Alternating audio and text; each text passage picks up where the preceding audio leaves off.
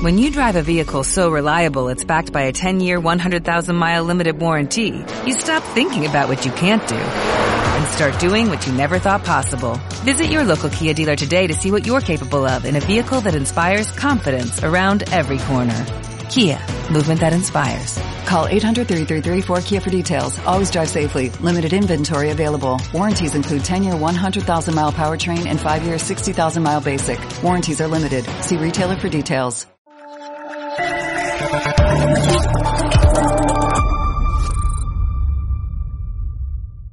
Señor portavoz, poniéndote la piel de una víctima de violación o de sus familiares, ¿no crees que merecen una disculpas las víctimas de estos depredadores sexuales, sobre todo teniendo en cuenta que ya son casi 400 los beneficiados por una ley del solo sí es sí que se atendieron hasta 11 informes que les alertaban de los riesgos de que quedasen en la calle? Muchísimas gracias.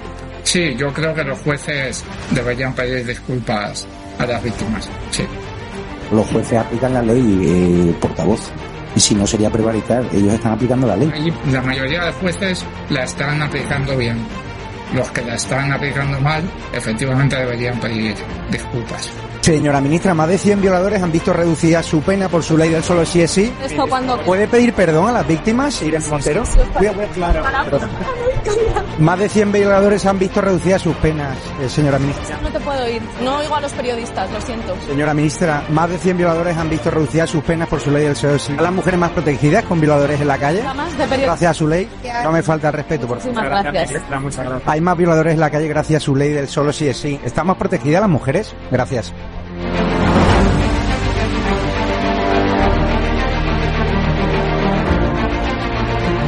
Gustaría preguntarle, señor portavoz, ¿por qué no hicieron caso a esos 11 informes previos de la ley del solo es sí que advertían de, de que efectivamente depredadores sexuales podían ver rebajadas sus penas? Y el pasado domingo hubo un acto de su partido donde una de las participantes eh, dijo que no quieren que los violadores se pudran en la cárcel. No sé si eso refleja la posición de... ¿Quieren qué? Que los violadores se pudran en la cárcel. No sé si eso refleja la posición de- del partido. Muchas gracias. Eso, esa expresión es una expresión que me parece más propia de alguien de derechas. Nadie de, no sé, me parece una expresión muy desafortunada, sinceramente. Los 11 informes, ¿por qué no, por qué no atendieron esos 11, 11 informes que Bueno, sobre, ese, sobre eso creo que hay una discrepancia sobre lo que decían esos informes. Yo no estoy de acuerdo con lo que dice usted que decían. Por todo ello, vamos a instar desde la mesa del Congreso y vamos a exigir a la presidenta del Congreso de los Diputados, Merichel Batet, a que se lleven a cabo y de forma inmediata todas las acciones necesarias para impedir el acceso a las instalaciones de la Cámara Baja a Javier Negre y a cualquiera de sus empleados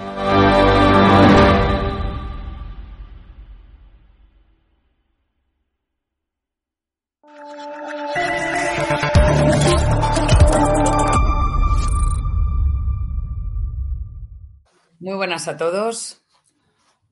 Hoy tenemos una noche, como bien veis, muy interesante y muy movida. Y sobre todo muy de remover, de remover lo que está pasando y de ver cómo todas las cosas que están sucediendo en este 2023 y en este siglo XXI que creíamos que íbamos a terminar con ello. Parece que en un mundo en el que directamente buscamos más la igualdad, buscamos más la cooperatividad, pues no está siendo así. Hoy tenemos con nosotros a Maite Pagazaurtundúa, que es la hermana de Joseba Pagazaurtundúa, evidentemente, y nos ha hecho un hueco en su apretada agenda. Y Maite es la hermana de una víctima de ETA que luchó pues por este país y por defender los ideales y el que fuéramos una sociedad más constructiva, cosa que parece que no está sucediendo. Han pasado 20 años de esa muerte. Yo todavía recuerdo cuando estaba en el instituto, estaba en clase, y de repente nos dicen que ha habido un atentado donde eh, casi muere Irene Villa. Era compañera, amiga, una persona muy cercana, a la cual sigo viendo en, en actos y demás por esta profesión que realizo, ¿no? Que es el periodismo. Años después, una compañera de la universidad también había perdido a su padre. La verdad es que este pozo no es un pozo, es algo que, que tenemos en, en, nuestra realidad y que no se puede evitar ni olvidar. Si yo son gente que no era de mi familia, sino que, que bueno, que hemos conocido todos, imaginaos lo que puede suponer para Maite, que lleva luchando porque se, se recuerde y no se recuerde, se sepa lo que hacía ETA y que no se olvide. Maite, muchas gracias por estar aquí y por tu tiempo. Muchísimas gracias a vosotros por esta oportunidad. Muchísimas gracias, de verdad.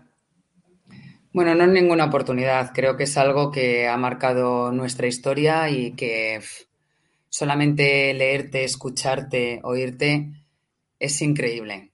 Entonces me gustaría que tú contaras, pues eso, madre mía, cómo pierdes tú, ¿no? A, a tu hermano que está en la cafetería tomándose un café y cómo pasa a alguien eh, con premeditación y alevosía y directamente atenta contra él y muere. Mm. No sé. Bueno, en realidad, el, sí. No, sigue, el sigue asesinato tú, de Josheva es, eh, es la crónica de una muerte anunciada. Eh, la primera vez que intentaron asesinarlo fue en el 94, a finales, yo creo. Un, la detención por la Guardia Civil del comando que iba a atentarle muy poquitos días después le salvó la vida. Y después, pues bueno, es una tortura, una especie de vía crucis, de mm, atentar contra sus coches, quemarle tres coches, o sea, una vez tras otra, quiero decir, eh, echarle cócteles molotov a la vivienda, donde vivía con su mujer y dos niños chiquitines, eh, amenazas pintadas, eh, acoso, agresiones físicas incluso, y decirle en la agresión física por parte de gente de Ribatasuna que fueron a, cerrar, porque les daba la gana, la Casa del Pueblo, el local social de los socialistas en Andoain, y decirle ya te pillaremos. Y a los pocos meses efectivamente le habían asesinado. Eh, el asesinato y el acoso anterior de Josheva o de otras personas es un contexto, en Andoain en concreto, como un piso piloto. Era el lugar donde el mundo de HB y de ETA, todos juntos, todos juntos porque a ratos eran concejales o alcaldes o tenientes de alcalde y a, ratos eran parte de la estrategia de los etarras de las pistolas y pasaban ellos mismos el chivateo de, los, de la información, era un piso piloto porque lo que querían era intentar el último asalto a la democracia española y a cargarse los partidos constitucionales, los partidos que no eran nacionalistas vascos. En Andoain no hicieron solamente esto que he contado, sino decenas y centenares de actos de acoso terrible. Por ejemplo, quemar el coche a la hija de un concejal o quemarle la casa a ese mismo concejal. A este nivel llegábamos. ¿Por qué? Porque intentaban que todos los concejales del Partido Popular o del Partido Socialista abandonasen la actividad política, que el Estado se viera obligado a pactar con ellos y que de esa manera cayéramos pues, en una, una distopía autoritaria. Esto no salió bien gracias a gente pues, como Josheva, que en lugar de abandonar el lugar dijeron que había que plantar cara, que había que salir de esta todos unidos y, y, bueno, con el enorme riesgo que él sabía que corría, porque él era un líder natural, por tanto, la persona más a eliminar de entre las que esa organización determinó. Y efectivamente lo mataron como a uno de sus grandes amigos, que también asesinaron en Andoain, a José Luis López de la Calle, el periodista y gran columnista, y miembro también de Basta Ya, como Josheva y como muchos de nosotros, y miembro del Foro de Hermoa. Lo asesinaron porque eran dos personas muy cultas y a las que les gustaba leer periódicos de papel. Compraban muchos periódicos, leían muchos periódicos. A José Luis, lo cuando venía de comprar un montón de periódicos el domingo, que era un vicio que tenía, la lectura, y, y a Josheva le asesinaron también un artículo, posiblemente de opinión, eh, mientras tomaba un café un sábado, porque pensó, no, los seres humanos no podemos vivir constantemente pensando que ese rato nos van a asesinar, si no, no tendríamos vida. La tortura sería tan grande que no se podría soportar. La gente se volvería loca si está constantemente pensando en que no tengo ni un solo rato de normalidad en mi vida. Josheva pues tenía ese rato de normalidad, era su vulnerabilidad y por eso aprovecharon para asesinarlo. Bueno, es un relato impactante que con el que abríamos muchísimos días las noticias y los informativos y leíamos los periódicos. Em, tú has estado ahí muy pendiente y hablas de, bueno, de, em, del posterrorismo, ¿no? Me gustaría que nos explicara exactamente en, qué, en qué nos centramos, por qué directamente eh, es importante, porque claro, parece que ahora es como que nos tenemos que olvidar de todo lo que ha sucedido. Y no,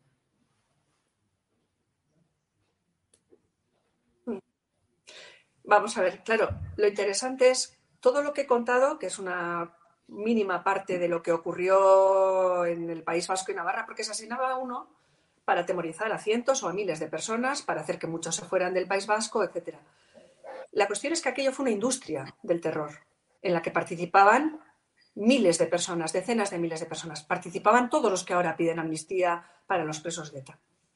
Porque hay miles de personas que han habido delitos de cárcel y que nunca han sido atrapadas. ¿eh? Todos los informantes necesarios para distintos asesinatos. Estamos hablando de una industria pensada para, matando a algunos, aterrorizar y callar a muchos. Una espiral del silencio. ¿Y qué ocurre ahora? Pues que en el postterrorismo industria del blanqueamiento. Esto es, que parezca que no fue tan monstruoso como fue. Que parezca que todo el mundo ha sufrido mucho, que parezca que es lo mismo el dolor que puede provocar a su familia, pues que un señor haya sido asesino y esté en la cárcel con todos sus derechos, a el asesinado y su familia. Esa equidistancia, eso que ellos quieren llamar memoria inclusiva, es una manera de blanquear, porque no es lo mismo. Quitar el significado político a las víctimas y dejarlas como solas, las pobres víctimas, frente a todo un sistema de blanqueamiento, es una mezquindad tremenda porque el significado político de las víctimas no es porque hubieran sido políticas o no, sino por el contenido político de los totalitarios que querían, en su asesinato, aterrorizar a muchos para que no hubiera pluralismo ideológico, para que las ideas no nacionalistas estuvieran calladas, estuvieran silenciadas y sus líderes, pues, asesinados. Porque asesinar a un líder es asesinar muchísimo más que matar a una persona.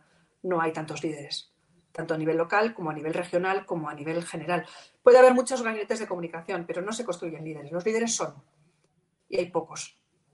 Cuando se asesina líderes como Gregorio Ordóñez, como Fernando Buesa, como Joseba en su entorno, lo que se está haciendo es descabezar, porque son las personas que dan confianza a los demás en seguir adelante y en unirse y en saber que se puede contra ellos. Las ideas que tenía Joseba y que teníamos los de Bastallas, y se podía vencer si psicológicamente pensábamos que se les podía vencer y el Estado utilizaba todos sus instrumentos. Uno de ellos, la ilegalidad del mundo de Batasuna, que el Tribunal de Derechos Humanos confirmó como perfectamente correcto, legal, con todos los parámetros de derechos fundamentales. ¿Qué ocurre ahora? Que hará el pasado y que la gente de Batasuna parezca, bueno, o se equivocaron algunos de ellos. No. Están trabajando como lobistas para conseguir impunidad, no han condenado el pasado, y parece que los muertos que ellos utilizaron, bien muertos están mientras les sirvieron. Eso es una aberración desde el punto de vista histórico.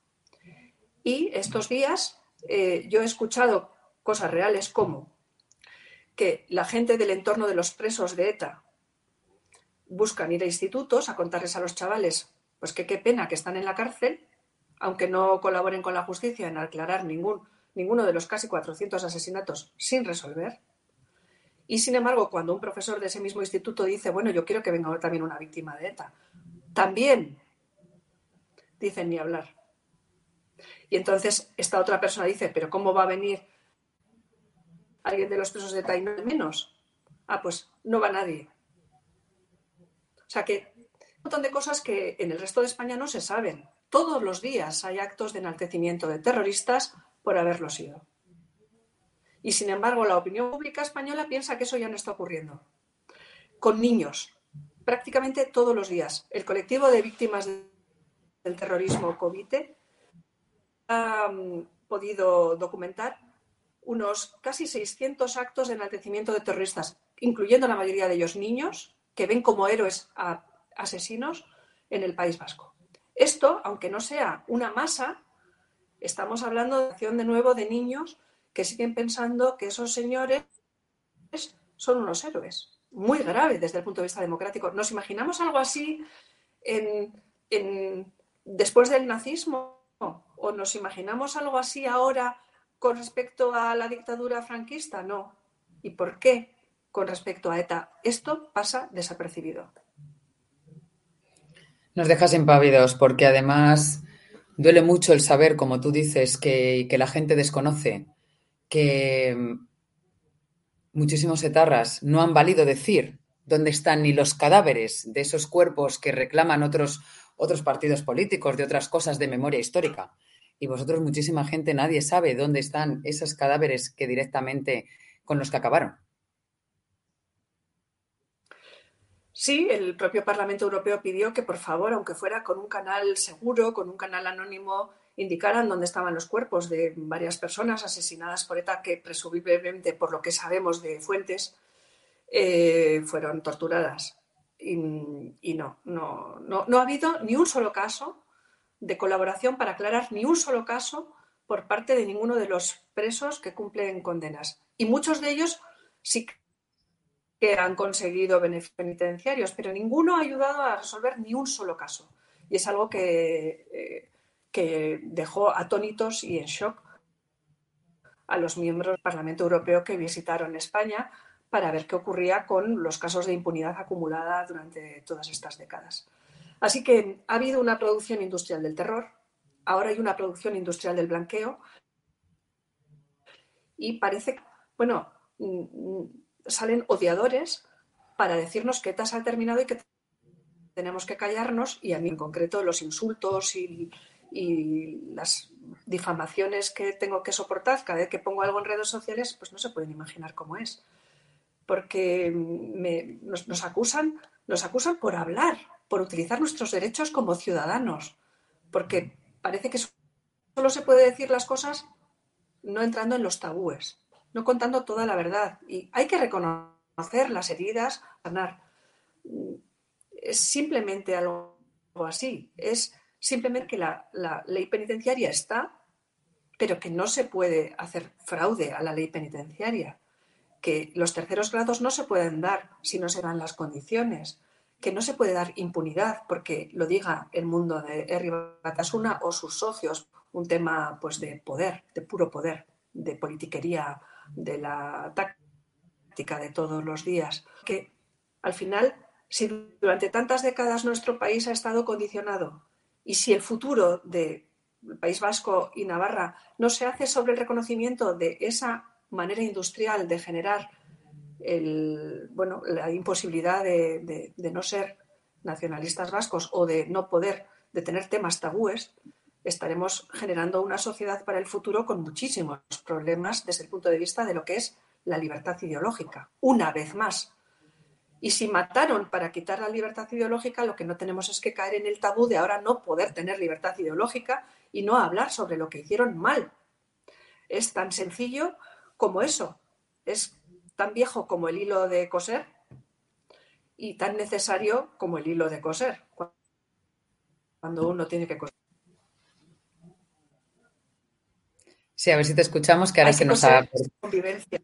Hay que ver la convivencia. Y para eso hay que mirar el pasado, hay que volver a decirles una y otra vez, no han acatado las líneas que el Parlamento vació o el Parlamento Navarro sobre los éticos, los umbrales éticos para poder funcionar con esta gente con normalidad y como no ha sido así, todo lo que toca el mundo heredero de ETA o el mundo ETA o el mundo lobista de los presos de ETA, llámesele como se quiera, contamina todo lo que tocan y van generando una normalización de, cosas absurdas.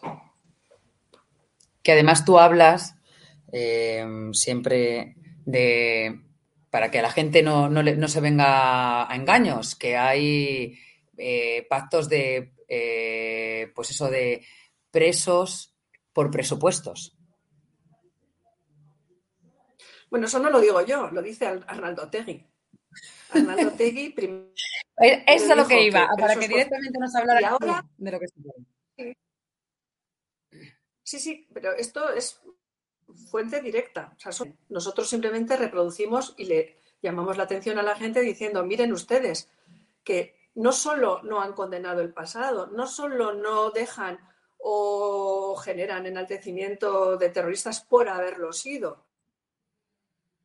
No para que vuelvan a enaltecer, pero claro, hay una base ahí de radicalización, de extremismo y de mentira. Y sobre las mentiras siempre salen las catástrofes en el futuro. Porque ¿quién nos dice que dentro de 15 o 10 años, chavales de hoy, de los que han visto esos actos de enaltecimiento, no van a decir, fueron unos cobardes, yo voy a hacer lo que ellos no terminaron? Aparte de que ya hay una, eh, hay una minoría eh, de jóvenes que se está descarando al mundo tradicional de EH Bildu con unas propuestas que de momento son marxistas-leninistas radicales. Pero si son revolucionarias, pueden significar de nuevo formas de violencia muy, muy grave. O sea que lo que no se cierra bien genera nuevos problemas. Es como una mutación, una mutación de los prejuicios, una mutación de la intolerancia y, por tanto, una mutación de problemas institucionales para todos nosotros de cara al futuro. O sea, los que ya tenemos, el día que saquen al último preso nos vamos a enterar, porque entonces empezarán con lo siguiente. Y lo siguiente será lo que han aprendido del golpe postmoderno de los catalanes secesionistas para ver cómo hacen algo en el País Vasco o en Navarra o en los dos lugares. O sea que todos los temas que tienen que ver con el ataque a las instituciones democráticas de nuestro país, que eso fue el terrorismo de ETA, y el ataque al régimen del 78, y no olvidemos que ellos quieren tener la razón histórica y para eso tienen que cargarse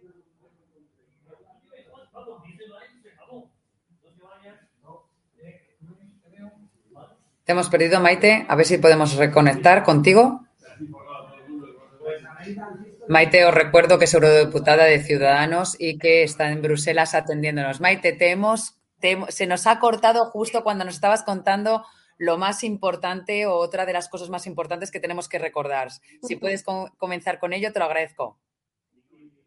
Sí, vamos a ver, del mismo modo que Otegi ha dicho presos por presupuestos, del mismo de nada del pasado, del mismo modo que ayudan a una nueva radicalización de niños que no sabemos a lo que puede llevar, es que además ellos también han dicho que quieren tener la razón histórica, que quieren reescribir la historia y que quieren tener la razón. Y para eso solo hay una manera, cargarse el régimen del 78. Porque ellos no quisieron, no quisieron irse o adherirse a la convivencia democrática entre españoles. Ellos prefirieron, después de la, de la amnistía, en la que todos los presos que habían cometido hechos gravísimos muy pocos días antes salieron libres y volvieron a matar. Para justificar, para justificarse todas esas decenas de miles de personas que no hicieron bien, el que tienen razón, o sea, que hicieron bien, necesitan que todos nos carguemos el régimen del 78. De esa manera pueden conseguir todos sus objetivos. Unos, los políticos, pues la secesión, cualquier cosa, pero además haber tenido la razón histórica. Reescribir la historia y decir que el régimen del 78 fue algo terrible cuando es todo lo contrario. Es el mejor momento después de casi 200 años de problemas institucionales gravísimos, de guerras civiles en España, un problema de prosperidad, de democracia, de pluralismo ideológico, de libertades para todos, de que todo el mundo pueda estar a gusto dentro de la ley con su forma de vida. Eso que es tan importante, eso que nos legaron nuestros padres y abuelos después de saber lo que era haberse matado entre ellos, eso es el mundo heredero de Batasuna para tener razón, para decir, nosotros estuvimos en contra del régimen, pero en realidad estábamos matando con razón. Eso es lo que está en el fondo. Si no sabemos que quieren hacer esto, si no saben tener razón y para justificar tanto mal quieren todavía hacer algo peor, marco de convivencia más importante que los españoles en dos siglos, pues, eh, tenemos que visualizarlo y tenemos que hacérselo saber a la gente para que defiendan, defiendan lo que nos da posibilidad de futuro con prosperidad y con libertades. Bueno, Maite, eh, ya para finalizar, que es súper interesante todo lo que nos estás contando y, nos hace entender muchas cosas. Em, para ti, ¿quién tiene la responsabilidad? ¿Qué le dirías a Otegui? ¿Y qué piensas que tendría que hacer o qué está haciendo el gobierno de Sánchez en esta situación? ¿Qué responsabilidades tienen?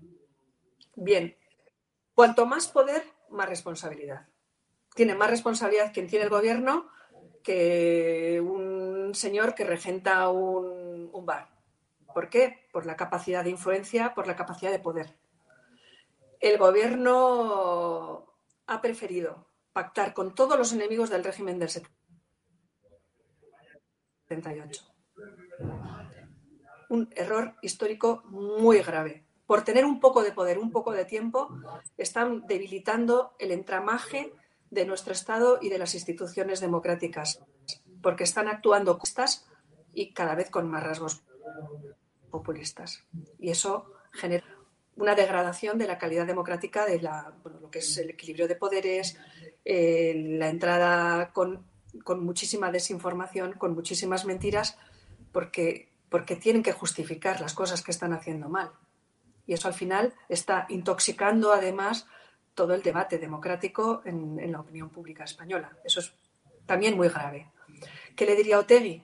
Primero, no ha condenado, no ha condenado de verdad, siempre utiliza medias pero es para parecer ante quienes son, bueno, ante la opinión pública internacional, que les importa mucho, que parezca el titular, que parezca que han hecho algo que realmente, cuando se lee la letra pequeña, no tiene nada que ver, ni con lo que realmente dicen, ni con la práctica, con eso que no se sabe en el día a día, con eso que sí pasa todos los días en el País Vasco. Y segundo, tendría que haber sentido vergüenza moral, que nunca ha sentido. ¿Es un cínico o un nihilista? No lo sé. Porque siguen utilizando el, el, dolor que han causado para sus estrategias políticas. La vergüenza moral no existe porque si existiera no funcionarían como están funcionando, habrían ayudado a resolver los crímenes, habrían condenado, no habrían generado nuevos tabús o no pretenderían generar nuevos tabús y desde luego no intentarían cargarse el régimen del 78. Vergüenza moral o política ninguna y desde luego lo que yo le pediría es, uno, la condena, dos, la vergüenza moral y tres, bueno, en tal caso ya se podría jubilar. Porque después de lo que ha hecho, hay que tener mucha cara dura para seguir. Pues sí. Pues Maite, muchísimas gracias. Y en cuanto al gobierno o alguna cosa que quieras también precisar y poner ahí en. Pues para que se den cuenta. Cuando se pone en la balanza las grandes cuestiones de nuestro país las libertades democráticas, las instituciones, lo mejor que hemos heredado de nuestros padres y abuelos. Y por otra parte ponen un día en el gobierno, una en el gobierno, una ley de cualquier manera, pues en la balanza les ha pesado más el interés de partido o el interés personal que el interés de país. Lamentablemente. Y con tristeza. Se te ve, se te ve, se te entiende, se te escucha y bueno, y viendo más que ahora eh, eh, los presos están beneficiando todavía más y que encima ellos pueden tener, tienen beneficios, estos presos de ETA, beneficios dentro de las prisiones, cosa que no tienen referente a otros presos que no tienen. O sea, es cuanto menos sorprendente. ¿Cuál es el próximo paso que vais a dar? Eso lo ha anunciado también Otegui, además de presos por presupuestos y algunas otras cosas, ya ha dicho que, hombre, que ahora lo que hace falta es una serie de cambios en algunas leyes para que los terceros grados los puedan, les puedan poner una pulserita y hacer el cumplo y miento sin que ningún juez de vigilancia penitenciaria pueda fastidiarlo. Ese es el último anuncio que ha hecho Tequi. Vamos a ver, vamos a intentar evitarlo, porque es, eh, fin, una actuación que sería fraudulenta desde el punto de vista de ley no es que sea la primera vez que se vaya a hacer fraude de ley pues con respecto a la sedición o con respecto a la malversación, ya se ha hecho fraude de ley. Bueno, pues este es la búsqueda de una nueva actuación legislativa corrupta. E intentemos evitarlo, claro. ¿Pasos que vais a seguir? ¿Alguna cosa nueva que vayáis a hacer vosotros? Bien, desde el punto de vista legislativo son los partidos políticos los que tienen que actuar en el Parlamento, tienen esa potestad, para eso son representantes de la soberanía y las asociaciones de víctimas o las personas particulares lo que podemos hacer es contar lo que sabemos, lo que vemos, lo que percibimos. Vamos a verlo. Pues vamos a verlo. Muchas gracias por estar ahí. Gracias por estar todos eh, viéndonos en riguroso directo también. Y queremos que nos dejéis vuestros comentarios, que nos importan mucho, de la misma manera que, que podéis plantear todas vuestras dudas o cualquier cosa a Maite, porque se las eh, haremos llegar. Muchas gracias, Maite. Un placer eh, estar contigo. Muchísimas gracias.